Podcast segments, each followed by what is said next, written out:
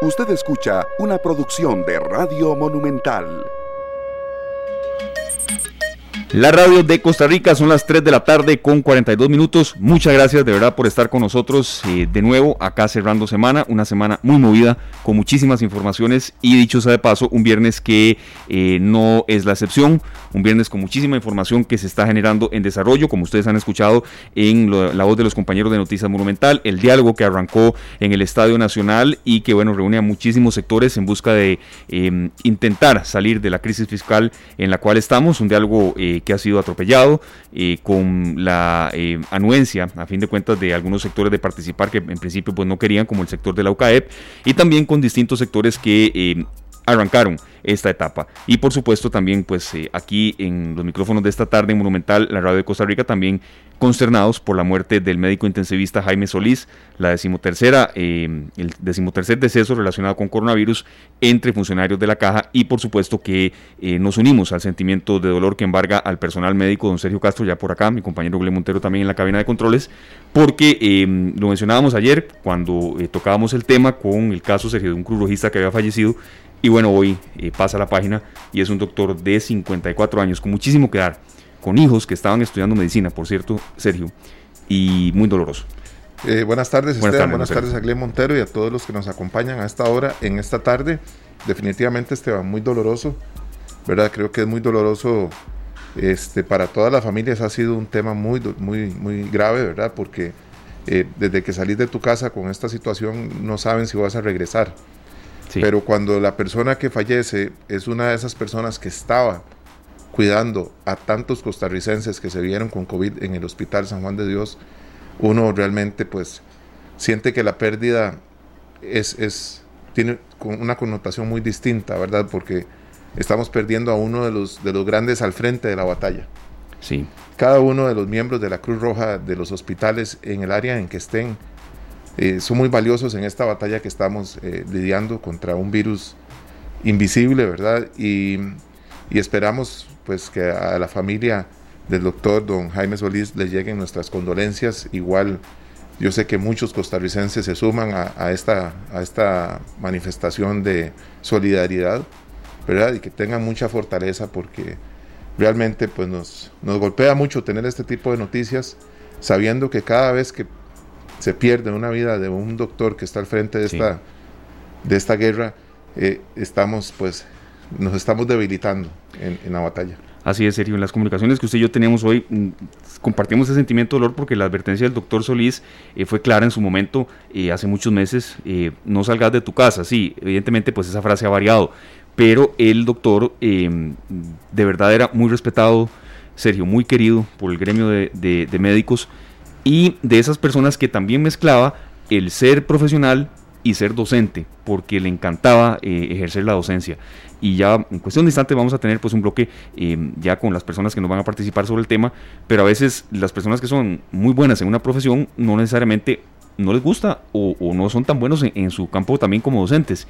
Y esa también era una característica del doctor Solís. Claro que sí, eh, la docencia es algo que se trae, Esteban. Yo creo que eh, a pesar de que un, profesional tenga muchas habilidades, no siempre tiene la habilidad de, enseñar a partir de eso. Y pues los que son docentes y pueden ejercer esta, esta carrera maravillosa, ¿verdad? Dejan un legado que es impresionante, porque no solo él era, brillante en su, en su carrera, sí. sino que le ayudó a muchos otros a impregnarse de esa voluntad, ¿verdad? De ese de ese maravilloso ser que es el, tener la, vocación de doctor, de servicio y echar para adelante en esta situación tan difícil en la que se enluta todo un hospital y todo pues el, departamento médico de todas las eh, instituciones costarricenses, todas. Claro, eh, Sergio, que es viernes y que quizá quisiéramos haber empezado de una otra, de otra manera, eh, pero la realidad lo dicta también, Sergio. Y, yo creo que a veces el tema eh, del dolor en el sector mm, de los médicos que ya después de tantos meses de luchar contra esta pandemia van poco a poco eh, cediendo, no en sus acciones ni sus esfuerzos, jamás, pero también en la parte humana que tienen de ver que un doctor de, lamentablemente muere, ¿verdad? Entonces no podemos jamás iniciar el programa sin tener esa recopilación y sobre todo también el sentimiento de los profesionales que tuvieron relación con él. Por ejemplo, Alejandra Obando, acá ya le agradecemos eh, las personas que se están conectando serio con nosotros en el perfil en Facebook Live de Central de Radios. Alejandra Obando pasa a su esposa y a sus dos hijos. Los dos hijos de él estudiaban medicina. El, el gremio médico está muy dolido, de verdad, y eso es algo que uno no puede dejar de lado, Sergio. ¿Por qué? Porque primero... Eh, y aquí nos lo han dicho muchas veces, no solamente han trabajado decenas de horas extras, sino que también eh, la exposición que tienen es mucho más, evidentemente, eh, fuerte que otros sectores. De, no, eh, definitivamente, Esteban, ellos están donde, donde, llega, donde llegan los enfermos con este virus, ¿verdad? Y, y, vemos los equipos que utilizan para protegerse, que pues queda demostrado, no siempre el contraer el virus se da en el lugar de trabajo, pero la exposición aumenta no sé cuánto por ciento, ¿verdad? Sí. Totalmente. Es por eso que arrancamos hoy con este tema, y con el sentimiento de solidaridad, pero también escuchando a don Luis Carlos Pastor, quien es el presidente del Colegio de Médicos. Don Luis, gracias de verdad por atender nuestro llamado. Eh, sabemos que están incluso en, acciones de, de, este tema, en serio, porque están eh, en, la, en la fase de donar mascarillas, también concientizando a la gente. El, gremio del Colegio de Médicos, eh, bueno, como debe ser también, pero han sido muy, muy activos en esta pandemia que estamos viviendo y sabemos lo golpeados que están. Don Luis Carlos, pues cómo interpretar esta muerte, este fallecimiento eh, del doctor Solís. De verdad, hemos, de las averiguaciones que hemos hecho, personas con las que hemos conversado, y ya va a escuchar a usted a uno de sus estudiantes también, y también personas que compartieron con él, de verdad era muy querido. Entonces, mm, ¿qué legado nos deja eh, el doctor Solís? Pero también eh, cómo interpretar que el mensaje de verdad la gente lo valore y lo aplique, sabiendo eso sí, doctor, que ya estamos cansados del tema, pero una muerte así de verdad eh, pues llena de dolor a la gente. Bienvenido, don Luis, muchas gracias. Gracias por el, espacio. Evidentemente, todo el cuerpo médico nacional está de luto hoy. Estamos de luto porque además de, de ser una gran persona, era un extraordinario profesional, dedicado absolutamente a su labor en cuidados intensivos y trató a muchos con COVID, y, pero desgraciadamente contrajo la enfermedad y se nos muere un héroe porque eh, hacemos nosotros y no porque seamos médicos. Sentimos que toda la gente que sufre dentro de los hospitales y muere por después de haber atendido pacientes es un héroe. La medicina conlleva riesgos, estas son parte de los efectos de la medicina, pero, pero sí esto tiene que servir porque nosotros sí eh, estamos muy dolidos y esperamos no tener que, sentir más dolor por esto, o sea, porque y la única forma es que la gente haga conciencia, porque es muy bonito hacer fiestas, pero el, el que se el que llega al hospital contagiado por un porque estuvo en una fiesta probablemente va a contagiar a gente dentro del hospital que no tiene ningún eh, ninguna culpa de lo que está pasando, que lo único que están haciendo es trabajando. Y estoy hablando de médicos, de enfermeras, de personal de aseo, de toda la gente de los hospitales que están expuestos simplemente porque alguna gente no está no está cumpliendo con los, los reglamentos que nos han impuesto para disminuir este número enorme de casos que estamos recibiendo por día. Eh, es una pérdida dolorosísima, dolorosísima, un gran profesional, una gran persona, ustedes lo dijeron, un gran profesor, es una persona que se dedicó enteramente a su, profesión como debe ser. Un médico nacional está hoy de luto, desgraciadamente, y esperamos que no haya más médicos ni, ni personal de enfermería ni, personal hospitalario que, que muera por esta causa, sabiendo que la principal razón ahora ya no es tanto en el campo de la medicina, sino en el campo de la población nacional, que tenemos que hacer una conciencia enorme de que que todos estamos dispuestos, que aunque a una persona le vaya muy bien con el COVID, probablemente va a contaminar o va a contagiar a su abuelo, a su papá, a su mamá, a sus hijos. O sea, entendamos en alguna forma que el COVID se va a detener el día que la gente haga las cosas como tiene que ser y no antes. Claro que sí, doctor. Nosotros nos unimos a ese a ese llamado, creo que eh, tenemos la obligación de compartir esa información y ese pedido que hacen ustedes desde el día uno, porque también sabemos que hay mucha gente que sabe que está contagiada y no lo comunica en ningún momento. Se van a atender a otras especialidades del hospital y terminan enfermando a cuerpos enteros de un departamento que, queda completamente pues debilitado al tener que ustedes mandar a, en, las, las, autoridades de los hospitales enviar a todo un departamento de toda la gente que se cruzó en el camino de estas personas a una cuarentena, cuando en realidad más bien ustedes están faltos de personal. Sí, sí, la gente está agotada, o sea, le puedo decir que ya hay gente agotada dentro de lo que es personal de salud y estoy en eso incorporando a todos, enfermeras, enfermería, personal de, limpieza, todos están agotados. La atención que se vive en un hospital es indescriptible, indescriptible. Don Luis Carlos, un día este, fallece un muchacho de la Cruz Roja, al día siguiente un doctor, sí. ¿verdad? Y seguimos así, va a haber muchos más que sin ser culpables van a sufrir el COVID, que eso es lo que más le duele a uno.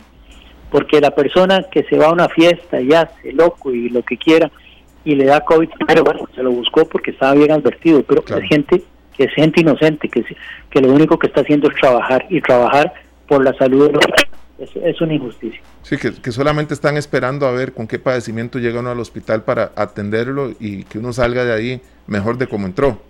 Sí, así es. Y esperemos, don, Luis, de verdad que nosotros eh, teníamos esta llamada pendiente, eh, porque a lo largo de estos siete meses y ya casi 20 días que tenemos de estar luchando contra el COVID-19, ustedes han, han luchado de alguna manera todos unidos en todos los francos, ¿verdad?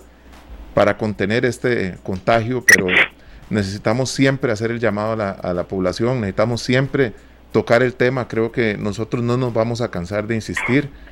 Estamos en la obligación y tenemos la posibilidad. Incluso quería contarles que hoy estuvimos en Alajuelita recogiendo mascarillas de tela, una donación del grupo Repretel, importantísimo para nosotros, 2.500 mascarillas de tela.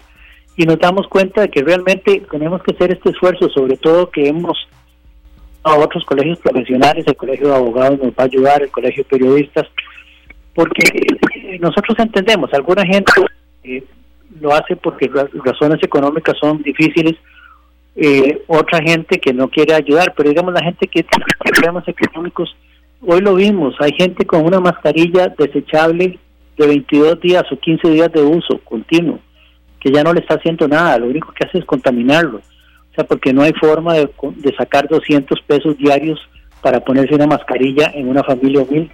Entonces todos tenemos que ayudar, tenemos que ayudar a los colegios profesionales, que creo que tenemos una obligación moral con la población, y, explicarle a la gente la importancia de usar de veras las, las medidas que nos han dado para, para disminuir la cantidad de casos. Si no, no vamos a salir. Sí, don Luis Carlos, ve, aquí nos está escribiendo un, representante de un laboratorio que incluso acá Sergio y yo lo entrevistamos y eh, que es uno de los que realiza pruebas eh, a domicilio. Nos menciona, don David Arias, por cierto, no hay ningún problema en que demos el nombre, eh, que lo peor de todo es que la gente se molesta si se les insiste en las recomendaciones, palabras de él que nos está escuchando, que lo está escuchando a usted, don Luis Carlos, que la gente se molesta si se les dan las recomendaciones y que incluso siguen intentando, imagínense, intentando agredir a personales que van a hacer las pruebas de laboratorio a domicilio, ¿verdad? En algunos barrios, no en todos. No, no, no, pero, incluso, incluso con entregarles mascarillas, aunque usted no lo crea, en entregarle una mascarilla y decirles lo que tienen que hacer con la mascarilla, a alguna gente le molesta y nos dicen, digamos, eh, hemos recibido, aparte de muchas gracias, porque mucha gente es muy agradecida en este país, hemos recibido insultos de camino y cosas así, porque simplemente porque estamos indicándole lo que se debe hacer. Eso no bien pasa, hay gente para todo en este mundo. ¿verdad? Definitivamente, don Luis Carlos, hay, hay gente que agradece todo esto porque saben que es un bien para ellos y, ustedes lo que quieren es proteger a la población. Y bueno, esperemos que cada día más nos cuidemos y nos cuidemos más. Que seamos más los que nos cuidamos y que nos cuidemos más cada uno, ¿verdad? Sí, sí. Esa, es nuestra recomendación, por favor. O sea, no queremos más víctimas inocentes. Hagamos el esfuerzo, hagamos el esfuerzo. No puede ser que un país como el nuestro, con un nivel intelectual bueno, porque aquí todo el mundo recibe educación, estemos con los niveles de contagiosidad que, que tenemos en este momento. Quiere decir que todo lo que hemos aprendido parece que nos pasó, entró por un oído y salió por el otro. Tenemos que ser conscientes de lo contra qué estamos luchando. Perfecto, don Luis. De verdad, muchas gracias eh, por, por, respondernos y también por formar parte de este esfuerzo en el que también pues hay participación conjunta de Repretel, de personal también de Central de Radios, el Colegio de Médicos y Cirujanos de Costa Rica, que está donando serio mascarillas a personas de escasos recursos. Es en Alajuelita, específicamente donde se está dando esta acción. Don Luis, gracias de verdad por haber estado con nosotros. Muy amable, muchas gracias. Gracias a usted. Perfecto, serio. Y vamos a complementar pues eh, lo que mm, nos comentaba don Luis Carlos, eh, serio, con la versión de un de una persona que yo la conozco porque, bueno, fue, eh, estaba en, mi mismo colegio algunos años más eh, eh, antes que yo iba en, los estudios. Pero bueno, no solamente trabajó con el doctor Jaime Solís, que ya no está con nosotros, sino que también fue estudiante de él. Y usted nos detalla un poquito de quién se trata. Este, un serio, por cierto, una persona que escucha mucho Radio Monumental y lo sé porque estuve hablando con él hoy y sí, nos recitó toda la programación de nosotros y también nos confirma que, de verdad el gremio médico está muy golpeado con esto que pasó. Bueno, sí es el doctor don eh, Ali Álvarez Orellana, médico especialista en cirugía, integrante del equipo de trasplantes de hígado del Hospital México y del Hospital de Niños. Así es, aquí escuchamos lo que él tiene que decir de este doctor que ya no está y que ojalá pues eh, eh, el legado que dio la gente lo valore y lo aplique para que todos podamos salir más adelante de esto. Muy buenas tardes. Yo conocí al doctor Solís en el año 1994 Siendo estudiante de medicina, eh, me correspondió hacer mi rotación en semiología, que es la rama de, la carrera que se encarga de enseñar el, arte de la historia clínica y el examen físico. Y eh, lo, hice en el Hospital San Juan de Dios. Eh, tuve la dicha, el honor, el privilegio de haber sido uno de los alumnos del maestro, el doctor Jaime Solís Quesada. siempre se distinguió por esa dedicación, ese esfuerzo, eh, porque el estudiante aprendiera, porque fuera crítico, porque fuera analítico, porque diera más. Fue una persona que en mi desarrollo profesional impactó de una manera enorme hasta la fecha. Eh, las técnicas que aprendí con él las sigo utilizando. Eh, posteriormente, yo volví al Hospital San Juan de Dios eh, para hacer mi residencia en cirugía general y posteriormente mi residencia en oncología quirúrgica. Y ya en esa otra faceta, em, tratar con el doctor Solís era diferente porque ya éramos colegas, pero él se encargaba de dar el manejo crítico y de cuidado intensivo a los pacientes eh, postoperados, fuera por trauma, fuera en las guardias eh, de emergencias o fuera por cirugías eh, eh, muy complejas que se realizan en el Hospital San Juan de Dios.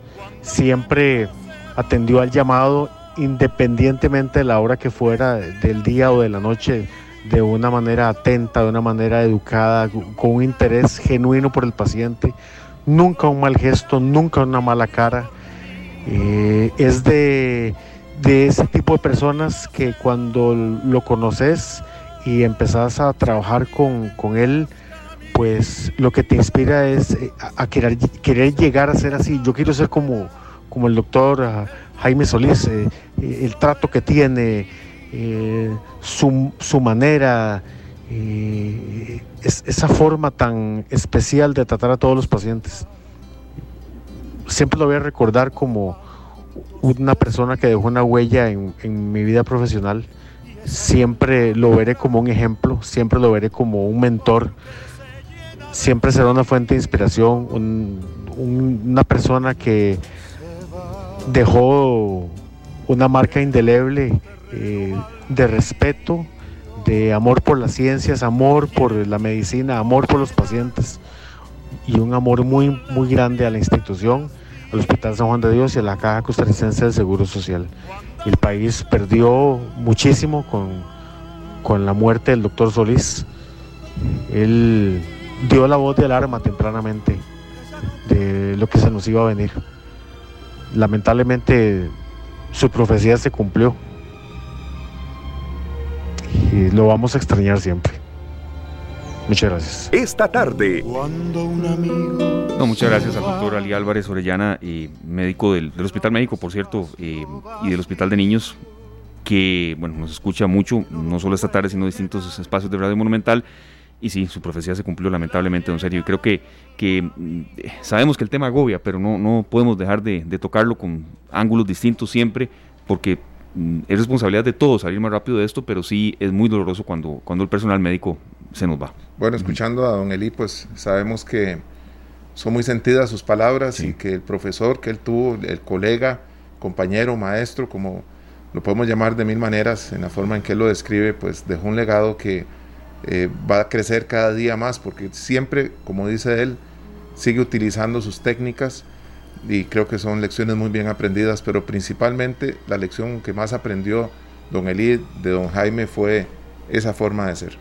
Así es. Y bueno, ¿por qué estamos hablando del tema que también reviste muchísima actualidad? No solamente porque hoy el reporte epidemiológico indica que fueron 1.210 casos nuevos, las muertes no bajan, eh, lamentablemente, eh, de un promedio de 10, 12 diarias, fueron 14 en las últimas horas, y dicho sea de paso, también se confirma que en las últimas horas, en los últimos minutos, bueno, hay cuatro casos positivos de coronavirus en el plantel del Club Esporteriano, que es otra arista, sí, es otra arista, no estamos hablando, no es un programa deportivo este, pero también ilustra que esto está eh, al alcance de cualquier persona y que eh, de todos eh, es responsabilidad salir de esto más adelante. Son las 4 de la tarde con 4 minutos. Nos vamos a una pausa comercial porque hay mucha información en desarrollo que se está dando el diálogo en el Estadio Nacional. Repetimos con respecto al tema de distintos sectores que están pues iniciando una serie de acciones para intentar sacar adelante de la crisis fiscal que eh, agobia nuestro país. Y también bueno procuraremos eh, un contacto con eh, representantes de em, nuestros compañeros de deportes que sí van a intervenir brevemente por el tema de el coronavirus que también está afectando ahora al Club Esporte Herediano. Hay reuniones en marcha a ver qué va a pasar con el campeonato nacional y demás. Y tendremos por supuesto una pincelada de información actual acá en esta tarde son las 4 de la tarde con 10 minutos muchísimas gracias por estar con nosotros en esta tarde. Informaciones en desarrollo que eh, se están generando en distintos frentes informativos y es por eso que hacemos contacto con nuestro compañero Fernando Muñoz del equipo de Noticias Monumental, sobre todo pues noticias que proceden eh, del eh, Estadio Nacional en este caso y usted nos tiene más sin demora entonces Fernando porque ha sido un viernes de verdad muy movido, muy noticioso. Bienvenido acá esta tarde Fernando. Gracias Esteban, ¿qué tal? El saludo para usted, para Sergio y para quienes sintonizan a esta hora la radio de Costa Rica y sí, por supuesto que estamos muy pendientes de lo que está en desarrollo en el Estadio Nacional después de que hoy en horas de la mañana arrancara esta primera sesión de la mesa de diálogo multisectorial. Eh, prácticamente 62 representantes de distintas organizaciones de la sociedad civil, empresarios, sindicatos, entre otros, que han acudido a este llamado impulsado por el presidente de la República, Carlos Alvarado, y el presidente de la Asamblea Legislativa, Eduardo Cruikshank. Eh, básicamente el diálogo en sí de fondo no ha iniciado porque el, problema que han tenido es que no se han puesto de acuerdo en cuál será la metodología o por lo menos eso es lo que ha tenido un poco eh, frenado este impulso por, por iniciar el diálogo entre todos estos sectores. Incluso decía el presidente Carlos Alvarado hace algunas horas que están intentando ponerse de acuerdo en cómo se van a poner de acuerdo, ¿verdad? Es una situación que suena incluso hasta... Eh, no sé, y puede generar un poco de risa o, puede sonar un poco contraproducente, pero lo cierto es que en eso se, en eso se está eh, en eso se están gastando las horas, por lo menos eh, en este primer día que era la, convocatoria, pero el fin era ese, básicamente ponerse de acuerdo en cuál será la metodología para discutir. Obviamente, pues cada sector tiene sus intereses, hay representantes eh, de múltiples partes del país y por ende entonces esto está generando que, que necesiten llegar a, un acuerdo de cuál va a ser en sí la metodología, cuál va a ser el planteamiento que van a tener para poder llegar a alguna solución que eso es básicamente en sí el fin. ¿Cuál va a ser la solución a la crisis fiscal que atraviesa Costa Rica y qué puede aportar cada sector? ¿Qué puede sacrificar también cada sector para que a final de cuentas se pueda llegar a una solución? Ojalá, ahora sí, una solución de una vez por todas, ya una solución concreta y no algo paliativo que nos tenga en un año o en dos años en una situación igual a la que hemos vivido en las últimas semanas y últimos meses o incluso peor, tomando en cuenta que podrían agravarse las cosas. De hecho, en este momento hay una transmisión, tal vez si, si Don Glenn nos puede ayudar ahí para escuchar qué es lo que está sucediendo en el Estadio Nacional hay eh, pues información en desarrollo por allá y podemos escuchar qué es lo que dicen distintas autoridades, qué dicen quienes están participando en este diálogo para eh, pues conocer, ¿verdad? Básicamente cuáles son las opiniones. Esto inició desde las 8 y 30 de la mañana y se esperaba que concluyera más o menos a las 4 y 30, 5 de la tarde.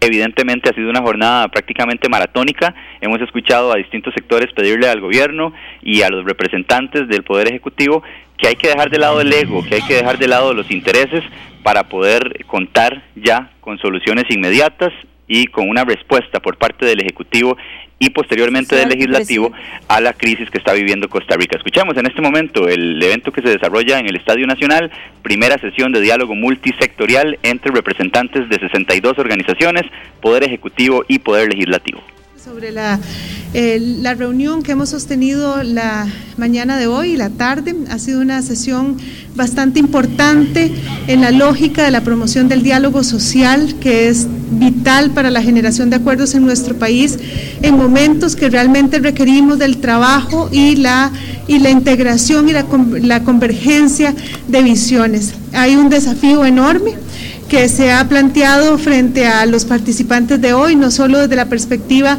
de las finanzas públicas, sino también desde la perspectiva del desempleo y por supuesto el crecimiento económico.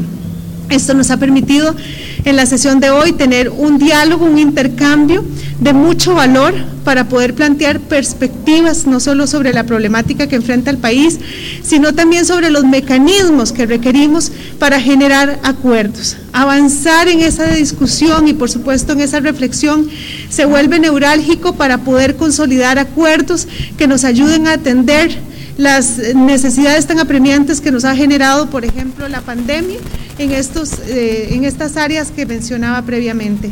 En el balance de la sesión del día no solamente hemos podido escuchar esas visiones y esas propuestas, sino que también ha habido un intercambio muy importante con el señor presidente y en el que también hemos tenido participación ministros y ministras para poder hacer una escucha atenta y que nos abra camino para la generación de estos acuerdos. Hoy hay un gran acuerdo y es el acuerdo de mantener este diálogo, este diálogo que eh, nos llevará a un camino en el que podemos darle profundidad a los temas de fondo que aquí se han planteado y por supuesto como ministra de Trabajo y siendo que el Ministerio de Trabajo tiene una vocación a promover el diálogo social, pues no solo celebramos lo que ha sucedido este día, sino que nos comprometemos a seguir en este espacio haciendo esa escucha activa, pero también trabajando por lograr grandes acuerdos para nuestro país. Muchas gracias. Cedemos el uso de la palabra al ministro de Desarrollo Humano, Inclusión Social y presidente ejecutivo de Limas, el señor Juan Luis Bermúdez. Muy buenas tardes. El diálogo ha iniciado, el diálogo avanza y el diálogo va de manera contundente. Hoy las más de 60 organizaciones representadas en esta primera reunión han planteado que continuaremos sentados, continuaremos escuchándonos, continuaremos presentando propuestas y para esto cada una de ellas se ha llevado hoy eh, una síntesis de propuesta para poder ordenar el proceso de construcción de acuerdos, el cual tendrá que venir a la mesa el próximo miércoles. Eh, realmente hay que reconocer que el diálogo no es solo un instrumento para con, jugar y lograr acuerdos, sino también que es el fundamento de nuestra democracia. Y bajo ello queremos reconocer el esfuerzo, la madurez con la cual hoy cada uno de los actores hizo un ejercicio de escucha, hizo un ejercicio de reconocimiento de la importancia de encontrarnos en ese marco plural de intereses y de sectores y para el cual el gobierno de la República plantea que no cesará en un ejercicio de apertura, tal como hoy se ha hecho manifiesto, pero también muy claros de que el momento país que nos convoca nos lleva a plantear medidas urgentes. Y bajo ese mismo marco es que todos han suscrito la necesidad de volvernos a encontrar lo más pronto posible, eso será el próximo miércoles, y darle al país una señal adecuada de que frente a los retos que nos afectan más allá de nuestros propios sectores o nuestras propias posiciones, construiremos acuerdos pensando en toda la sociedad costarricense. Muchas gracias. Iniciamos con el periodo de consultas. Iniciamos con Esteban Mata de Pulso CR. Bueno, ahí escuchábamos entonces a la ministra de Trabajo, Yanina Dinarte, y posteriormente al presidente ejecutivo del Instituto Mixto de Ayuda Social, el IMAS, a don Juan Luis Bermúdez, referirse a los resultados de este primer encuentro, de esta primera sesión de diálogo multisectorial, que como ya lo decíamos, se basaba específicamente en ponerse de acuerdo en cuál será la metodología. Ahora tendrán entonces un segundo encuentro el próximo miércoles, que ya será así, ahora sí, para presentar propuestas, para discutir ya un poco más de fondo y analizar la problemática que tiene el país, las solicitudes que tienen los sectores y además posibles soluciones, ¿verdad? O cuáles serán también posibles sacrificios que tendrán que hacer distintas partes para ir encontrando el bien común. Esto es información que está en desarrollo, de hecho escuchábamos en vivo la conferencia de prensa desde el Estadio Nacional. Contarles también, como parte de las informaciones que estamos trabajando para la tercera entrega informativa de Noticias Monumental, el tema de la pesca de arrastre, que sin duda alguna ha sido sumamente polémico, que ha generado muchísimas opiniones, una de ellas incluso eh, publicada por Noticias Monumental hace algunas horas y que también ha generado revuelo en redes sociales y eh, en algunas otras partes donde se discuten eh, estos temas, que es la posición del diputado de Restauración Nacional, Melvin Núñez, quien decía acá en entrevista con Noticias Monumental que el presidente de la República, Carlos Alvarado, se comprometió a no vetar la ley de pesca de arrastre de camarón. Esto, por supuesto, que se vuelve sumamente polémico o controversial porque hay muchísimas voces que están solicitando completamente lo contrario, organizaciones ambientalistas, además universidades y otros sectores de la sociedad diciendo Costa Rica no puede permitir esta pesca, no hay manera de que se ejecute de forma sostenible. Eso es pues prácticamente uno de los sectores. Incluso se generó una manifestación en las afueras de Casa Presidencial con algunas personas solicitándole al gobierno que vete esta ley y por el contrario entonces que no firme, que no permita que esto se ejecute en el territorio costarricense, haciendo alusión también a algunas palabras del diputado Melvin Núñez días atrás que decía que lo que, que lo que no se utiliza o que lo que se pesca con estas redes y no se vende como camarón se utiliza para croquetas de gatos, que ha sido una frase sumamente controversial y que ha generado indignación incluso de algunos sectores. Así que los invitamos a que a las 7 escuchen la tercera emisión de Noticias Monumental, que va a ser bastante eh, profunda en cuanto a estos temas. También, por supuesto, que estaremos comentando sobre el caso de Garavito. Específicamente su alcalde, don Tobías Murillo, le está solicitando al gobierno que ante una mayor apertura o la apertura total, incluso ya que se ha anunciado para el próximo primero de noviembre por parte del Instituto Costarricense de Turismo en las fronteras aéreas.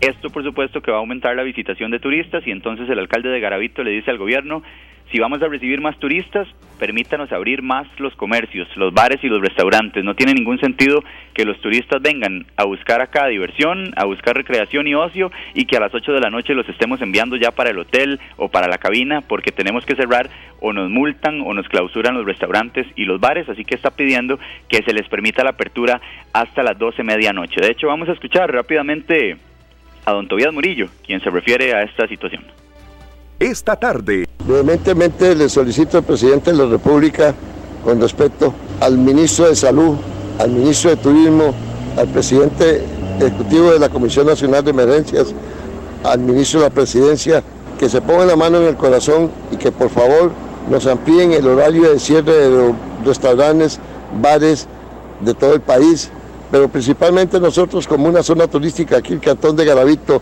y nuestro distrito primero, Jacó, nos vemos muy afectados. ¿Cómo queremos reactivar la economía con unas medidas tan absurdas y, estamos abriendo las fronteras para que vengan todos los vuelos a este país de los diferentes países, lugares del mundo? Si a las 8 de la noche tenemos que decirle a ese turista, abandone, retírese porque ya nos van a sellar, nos van a castigar con un cierre muy drástico, es algo ilógico. Bueno, ahí escuchábamos al alcalde de Garavito hablando principalmente por Jacó, ¿verdad? Que es el territorio más con más atracción turística de todos los distritos que tiene Garavito. Así que estas y otras informaciones, compañeros, a las 7 de la noche, invitadísimos e invitadísimas a la tercera entrega informativa de Noticias Monumental, para que no se la pierdan. Muchísimas gracias, Fernando. Muy nutrida estará esa tercera emisión de Noticias Monumental y, por supuesto, que no se la pierdan después de eh, Pelando el Ojo. Y, por supuesto, serio que también mucha expectativa con el tema de la pesca de arrastre. Aquí damos un dato adicional también de todo lo que nos ilustraba Fernando, que, bueno, el propio presidente Carlos Alvarado, cuando estaba en campaña, uno de, sus eh, mensajes era que la pesca de arrastre está en contra. ¿verdad? Entonces ahora hay mucha expectativa por lo que pueda eh, suceder eh, y la posibilidad del veto o no que se dé. Hay muchos temas ambientales, Esteban, Muchísimos. que se toman en cuenta y que no se toman en cuenta, ¿verdad? Y esperamos siempre tener la opinión de los expertos para que nos aclaren los panoramas, ¿verdad? Sí, así es. Eh, es un tema que ha generado muchísima divergencia. Ayer tuvimos las dos partes, las dos caras de la moneda y por supuesto que estaremos muy a la expectativa. Y bueno, cuando son precisamente las 4 de la tarde con 23 minutos, antes eh, de ir a la pausa, luego desarrollaremos el tema que usted nos mencionaba, un tema ambiental que dicho sea de paso, eh, ha venido cobrando fuerza, serio, pero del que mucha gente pues no conoce mucho qué es. Claro que sí. Venimos a hablar de la composta, ¿verdad? Entonces el compostaje y todo esto, sabemos que es un tema muy atractivo para muchos y necesitamos saber cómo podemos eh, hacerlo de forma segura en nuestras casas y también hay equipo que venden y que algunas municipalidades facilitan también. Este. Así es, ¿de qué se trata? Eh, ¿Cuál es su utilidad? Eh, ¿Cuál es su función? Y también, bueno, ¿qué opinan los especialistas y los encargados de esto? Es uno de los temas que vamos a desarrollar después de la pausa acá en esta tarde. Son las 4 de la tarde con 28 minutos y bueno, damos también el, eh, la voz a temas ambientales, a iniciativas que se desarrollan en materia ambiental, Sergio, que también eh, nos parece que son importantes para que la gente conozca, para que la gente eh, se eduque y que también, bueno, la gente las aplique y sobre todo se conozcan esfuerzos que en este caso específico la Municipalidad de San José desarrolla. Definitivamente, Esteban, hemos escuchado durante mucho tiempo el tema del reciclaje, del compostaje, pero muy pocas veces nos, nos, metemos en el tema a fondo para realmente conocer cuáles son nuestras posibilidades en nuestras casas para llevar a cabo todas estas buenas costumbres y estos buenos este, métodos de reciclar y de no llevar tanta basura en esas bolsas que recogen los camiones semanalmente. Más de la mitad de lo que nosotros votamos se puede reutilizar. Sí, y sabe también por qué serio, este tema es vital, porque en tema de pandemia eh, lo que nos llega a las casas en ocasiones desde lo que uno compra, eh, comida express y demás, va generando una gran cantidad de basura que a veces... Y, incluso eh, las personas que se encargan de recolección de basura en las distintas municipalidades, de las que muchas de ustedes nos está escuchando, eh, bueno, lo han así lo han hecho saber. Claro que sí, es por eso que desde la Jefatura de Servicios Ambientales de la Municipalidad de San José nos acompaña hoy doña Emperatriz Oreñana. Ella pues nos va a hablar más a fondo. Buenas tardes, doña Emperatriz. Buenas tardes, hola, saludos a todos y a los que nos escuchan y muy contenta aquí de acompañarlos con este tema tan importante para todos. Claro, así es. Eh, doña Emperatriz, ¿por qué lo, traemos hoy a la mesa acá? Bueno, porque es de, mucha actualidad, se está produciendo muchísima basura en estos meses, asimismo incluso organizaciones ambientales lo han dado a conocer. ¿Y en qué consiste esta técnica? ¿Cuáles son algunos de los beneficios que usted también nos puede enumerar acá en Monumental esta tarde? Sí, bueno, primero que todo es importante mencionar y recalcar un poquito lo que ustedes dicen, más del 50% de nuestros residuos son orgánicos. Es decir, nosotros, si cada quien revisa la bolsita que saca para que se la lleve el camión, más del 50% son productos que no deberían de ir a ser tratados o colocados en un relleno, sino que deberían de aprovecharse, porque estamos botando dinero. Es decir, esa, toda esa materia orgánica que sale de nuestras casas puede ser, en lugar de tirada, puede ser reaprovechada, igual que se reaprovecha el plástico, la lata, el vidrio, el cartón, el papel, todas esas materias que en el momento llamamos reciclaje o valorizable, también, ¿verdad? Es forma parte la parte orgánica. Entonces, todos estos desechos orgánicos que les voy a decir un asunto muy importante, esa materia orgánica es mucho más contaminante que, los, que las otras cosas. ¿Por qué? Porque producen metano y el metano es 25 veces más contaminante que el dióxido de carbono. Por lo tanto, son residuos que una vez dispuestos a tirarse contaminan más el ambiente que inclusive otros productos. Por lo tanto, es, es muy importante que nosotros sepamos esto y busquemos algún método de no seguir contaminando más el ambiente, no seguir contaminando más nuestros ríos, nuestros mares sino que podamos aprovechar esa materia y en lugar de tirarla que sea materia prima para producir otros productos. Y una de esas una de esas tecnologías o una de esas metodologías es el compostaje. Tenemos compostaje eh, que se hace desde hace muchos años en las fincas. Antes la gente llegaba y tiraba en un hueco todos estos productos orgánicos, desechos orgánicos, los dejaba ahí, los tapaba con tierra y después abonaban sus tierras esto se dejó de hacer porque entramos en este modernismo y tal vez comodidad, sin querer, de una manera involuntaria, fuimos destruyendo el ambiente.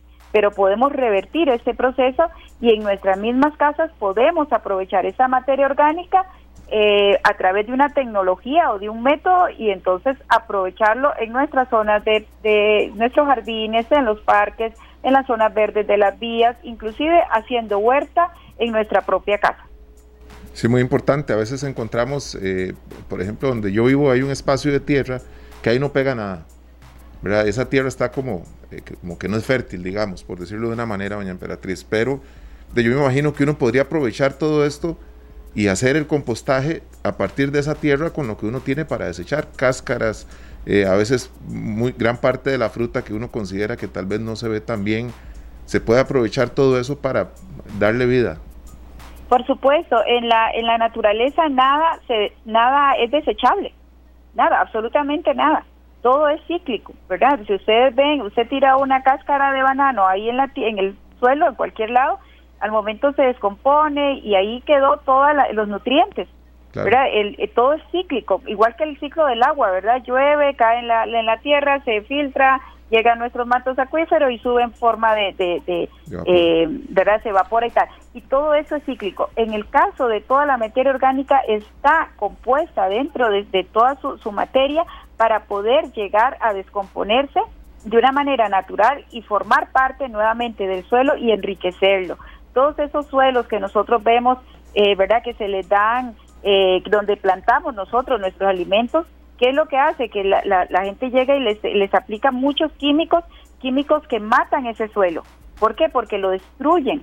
¿verdad? Muchas veces está, ese, es, todos esos químicos alimentan la, la, la, fruta o la hortaliza o el vegetal, pero el suelo va quedando pobre. ¿Qué es lo que hace esa materia orgánica? Alimenta ese suelo, nutre, ¿verdad? Ese suelo y lo llena de todos aquellos eh, minerales que necesita más bien el suelo para alimentar y crear nuevos frutos, ¿verdad? O nuevos alimentos cargados de vitaminas y minerales, que es lo que necesitamos. Uno de los metodologías que nosotros estamos compartiendo en las casas, y se lo digo que es 100% efectivo porque en mi casa yo lo tengo, y es una cajita que mide 30 por 50 por 40 de alto, una cajita pequeñita a través del método de Takakura, que es uno que estamos invitando mucho a la gente a hacer en su casa, donde yo luego que hago una ensalada o hago mi comida, pico todo y automáticamente llego, mi, mi cajita se llama Firulai y entonces echo mis residuos ahí, los revuelvo y ya he sacado dos veces producto de eso y ¿qué lo hago? Bueno, pues lo tiro en mis matitas, en mis matas que a la vez son, tengo una huerta en mi casa, entonces tengo hierbabuena, aloe vera, bueno, tengo varias cosas y no he botado ese, ese, ese, este materia prima tan importante que lamentablemente en, en la mayoría de las casas lo estamos desechando. Ahora, ¿cuál es la idea de que usted pueda hacer compostaje en su casa? Nosotros estamos en un clima tropical. Entonces, toda aquella materia orgánica, toda la materia orgánica que nosotros disponemos en la bolsa, que se lleva el camión, en pocas horas comienza a descomponerse debido al calor. Entonces, esto produce lo que llamamos muchas veces, eh, bueno, llamamos lixividad. Mucha gente dice, mira, que el camión va echando un caldo, ¿verdad? Entonces, mientras más se traslade esta materia, produce más contaminación. Entonces, la materia orgánica debe tratarse más localmente, y lo más inmediato a que una vez que ya usted ya no lo ocupa. Entonces, por eso estamos promoviendo en las casas que se hagan estas estas cajitas composteras. Hay varias metodologías. Tenemos, por ejemplo, lo que yo le repito, el método Takakura, que es muy fácil de hacer en casa y en una cajita, no tiene mal olor, no produce ningún tipo de bichito, nada, absolutamente nada, solo un calorcito del mismo. Eh, también tenemos las, hay unas gondolitas, ¿verdad?, que se llaman 360 eh, y hay otras muchas metodologías de, de, eh, contenedores pequeñitos que en su misma casa puede hacerlo. Si ya tiene patio, pues enhorabuena, se puede hacer el, el, el, ordinario, el más conocido, el más común, que es hacer un huequito, poner una capita de todos estos elementos orgánicos, se le tapa con un poquito de, de tierra y se van haciendo las capitas. Y cuando eso se llena, se deja un mes, dos meses y cuando uno saca, eso es oro, oro propiamente, ¿verdad? Porque está cargado de nutrientes. Entonces, eso es lo que queremos hacer, que las casas cada día, en lugar de tirar esa materia prima tan importante, desecharla, la pueda aprovechar a través de alguna metodología o tecnología en su propia casa y pueda aprovecharla. Y eso ayuda a extender la vida útil de los rellenos sanitarios que ya están al tope, ¿verdad? Ya en la, en GAM ya casi no tenemos dónde disponer los residuos y como segundo dejamos de contaminar el ambiente. Repito, el metano, que es uno de los gases que produce los residuos orgánicos, son muy, muy contaminantes y ya no podemos seguir contaminando más nuestro planeta. Tenemos que tomar acciones para evitarlo y cada acción cuenta. Cada acción que hagamos nosotros cuenta. Es una acupuntura verde, es una acupuntura de cuidar nuestro ambiente. Pues muy importante, ¿verdad, Esteban? Importante, actual, Sergio, y, sobre todo que doña Emperatriz tiene mucha experiencia en tema de manejo de desechos. Recuerda hace mucho tiempo que la entrevistado usted, doña, doña, Emperatriz, de cómo la Municipalidad de San José iba a atacar el tema de la gran cantidad de basura que se dejaba después del tema del Festival de la Luz. Bueno, este año no va a haber. Yo quería que consultarle, y dicho ese paso también, eh, en, el tema que eh, sobre todo mi compañero Sergio ha traído varias veces a, a la palestra y que por fin lo pudimos ilustrar con una especialista como usted, estamos produciendo mucho más basura que antes, en, en, época de pandemia, doña Emperatriz, cuando uno a veces ordena comida y le llegan 10 bolsas y que podrán ser solamente 3 o hasta, o hasta incluso 2. Em, porque sí hemos escuchado en algunos municipios eh, pues eh, precisamente eh, esa preocupación. Efectivamente, así se ha dado. Nosotros hemos visto un incremento en, en los residuos que salen de las casas. en esa, pero, pero le voy a mencionar algo importante sí hemos tenido más residuos que salen de las casas porque mucha gente está haciendo teletrabajo o, se quedaron sin trabajo y están trabajando en su casa, ¿verdad? Se comenzaron a hacer una, una empresita de hacer postres, de hacer comidas, eh, ¿verdad? Estos delivery que están tan de, fama, ¿verdad? Estos eh, eh, envíos express. Y eso sí nos está produciendo más residuos. Y lamentablemente, por ser más económico, la gente acude al el estereofón, que es altamente contaminante. Es de los residuos más contaminantes que podemos tener, seguidos por los pañales de bebés. ¿Y papel aluminio? el papel aluminio, bueno, tenemos el estereofón, el papel aluminio, la misma bolsa plástica, ¿verdad? Este, sí nos está saliendo mucho. Pero hay algo interesante. Viera que nosotros en, en San José tenemos poco más de 3.000 socios ambientales, que son aquellos eh, contribuyentes que se apuntan al tema de separación de residuos o valorización, es decir, aquellos que en lugar de tirar el plástico, vidrio, lata, papel en la bolsa que lleva el camión, separa, ¿verdad? lo hace separado y nosotros vamos a recogerlo. En estos últimos meses hemos tenido un incremento de solicitudes tan grandes que hay en, una, en algunas zonas, en unos barrios, en San Francisco, específicamente La Cabaña y La Pradera, donde vamos a tener que hacer ruta casa a casa, porque todos los vecinos prácticamente están interesados y están, de hecho, haciendo su separación y valorización de los residuos. Y eso a nosotros nos produce un gran orgullo. Entonces, sí se ha incrementado más los residuos porque estamos más en casa. Lamentablemente, repito, en estos envíos se utilizan ese, eh, eh, empaques que no son los más recomendables, ¿verdad? Nosotros decimos vamos al cartón, utilicemos, inclusive si vamos a comprar, llevemos nuestros nuestros envases de, vidrio de, para que nos echen la comidita ahí y no tener que llevar ese montón de bolsas a la casa, porque al final esa bolsa lo que hacemos es que estamos contaminando más. Pero sí también, y para eh, esta nota positiva, es que mucha gente que está en la casa está ah, escuchando constantemente lo de la valorizable y la separación y se están apuntando. Y eso nos llena de gran orgullo y alegría porque estamos llegando a más personas en esa concientización y esa sensibilización en cuanto a separar valorizar y cuidar nuestro ambiente. Perfecto, bueno, muchísimas gracias, Emperatriz, que, que este año siga avanzando eh, con, con, la concientización que ustedes siempre promueven y que los cursos incluso que ustedes siempre eh, han promovido, aquí estamos viendo, revisando un poco de, información del de, eh, el curso Takakura, ¿verdad? Que, que, cuando esto pase, ojalá la gente siga interesándose y también asistiendo a cursos ya presenciales, pero sabemos que eso deberá esperar un poco, pero que el tema no quede por ahí. No queda por ahí, pero les doy un anuncio. Nosotros estamos ahorita en esa manera virtual que estamos, estamos entrando también a la virtualidad y a la capacitación. Pronto, eh, considero que ya a mediados de noviembre estamos, vamos a estar lanzando unos tutoriales para que la gente desde su casa pueda ver el, el método Takakura y la huerta domiciliar para que usted mismo eh, coma su, su, su, propio alimento que, que sale de su misma casa, ¿verdad? Cero contaminación, sin químicos, es un tema de salud. Lo estamos haciendo los tutoriales y muy importante, viene con una interpretación en lesco y subtitulado. Estamos haciendo, queriendo llegar a todo aquel público meta al cual no hemos podido llegar. Queremos realmente que toda la población se apunte a esto. Como digo yo, cada esfuerzo, cada casita que hace esa separación eh, cuenta, cuenta para el planeta y cuenta para nuestra propia salud física, emocional, ¿verdad? Y también este comunal, porque al final todo esto lo compartimos y cada vez vamos a ese tema, ¿verdad? De cuidar nuestro planeta de una manera como lo hacíamos antes, ¿verdad? Realmente eh, ese ciclo, ¿verdad? Ese, lo, que llamamos nosotros una economía circular, nada se tira, todo se reutiliza y se aprovecha. Muy, muy, este, muy bueno, doña Emperatriz, pero una consulta porque tenemos la página de la Municipalidad de San José ¿Ustedes tienen alguna página específica que tenga que ver con el tema de servicios ambientales de la municipalidad? No, en la en la página, bueno, en la www.municipalidadsanjose.com en hay un área que dice Departamento de Servicios Ambientales y por ahí vienen los cursos que damos, perfecto. ¿verdad? Sí, pero en la página del Facebook vamos a apenas tengamos ya editados los los cursos, esos tutoriales que llamamos nosotros eh, se van a, subir a la página del Facebook para que toda la persona que quiera llevar el curso de manera virtual lo vea ahí y a partir de enero vamos a tener el último viernes de cada mes un aula virtual donde vamos a dar tips o, verdad vamos a hablarle a la gente de cómo mejorar su huerta, cómo mejorar su caja compostera, pero también este eh, eh, eh tener ese espacio, verdad, como lo hacen los chicos ahora en la, con la escuela y el colegio y tal, lo aprendimos, la gente va, puede conversar con nosotros y podemos hacer un intercambio de conocimiento y un intercambio de experiencia. Perfecto, Emperatriz. Muchísimas gracias. Acá un oyente nos deja pues el siguiente mensaje. Eh, Gustavo Martín Fernández, que la Municipalidad de San José tiene instalaciones en donde se produce compostaje y que es de mucho beneficio para educar a grupos de escuelas. Eh, que qué gusto tenerla, que escucharla de nuevo.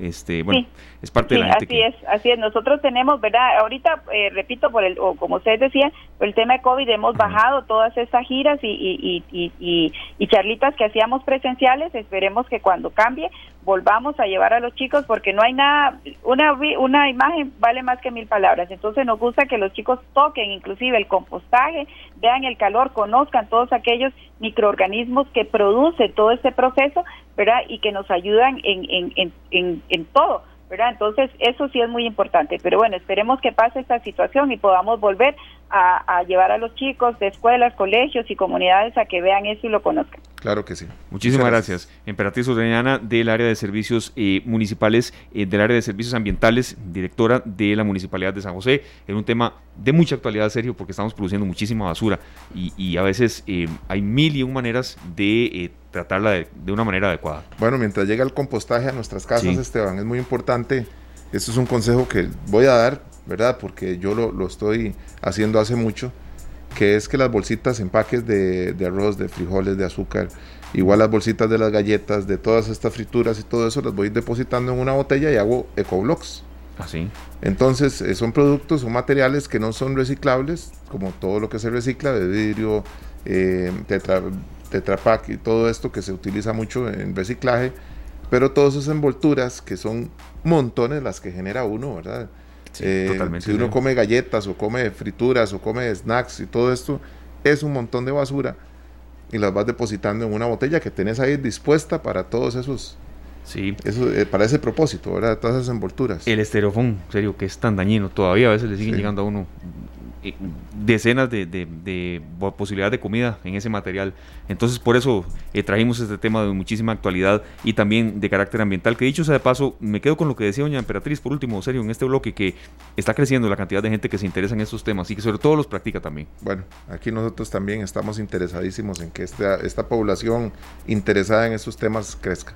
Así es, y por supuesto darles eh, también espacios para que se eduquen más. Son las 4 de la tarde, 45 minutos, nos vamos a nuestra última pausa comercial y al volver el bloque que siempre eh, pues eh, tendremos acá por razones de muchísima actualidad de informaciones pues que han que se han generado en desarrollo durante toda esta semana. Lo hemos dejado por ahí un poco, pero tenemos una gran cantidad de emprendedores pues que hacen fila para conocer sus negocios, sus reinvenciones también y por supuesto que servicios que a usted le pueden ser de muchísima utilidad. Ya venimos con la parte final de esta tarde. Información útil para decisiones inteligentes.